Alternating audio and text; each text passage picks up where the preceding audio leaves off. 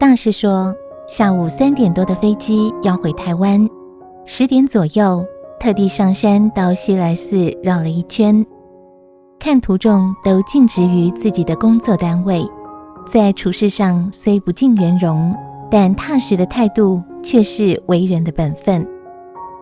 昨晚在宝藏馆安置陈列的佛像，不知角度是否适宜，所以又去巡视一番。每次来美要回佛光山，或从佛光山要到西来寺，临行的一两个小时，总觉得好忙碌，事情好多，途中的、常住的、学生的、来参学的、外籍客人的。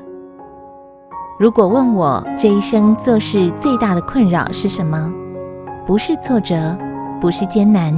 而是时间不够用。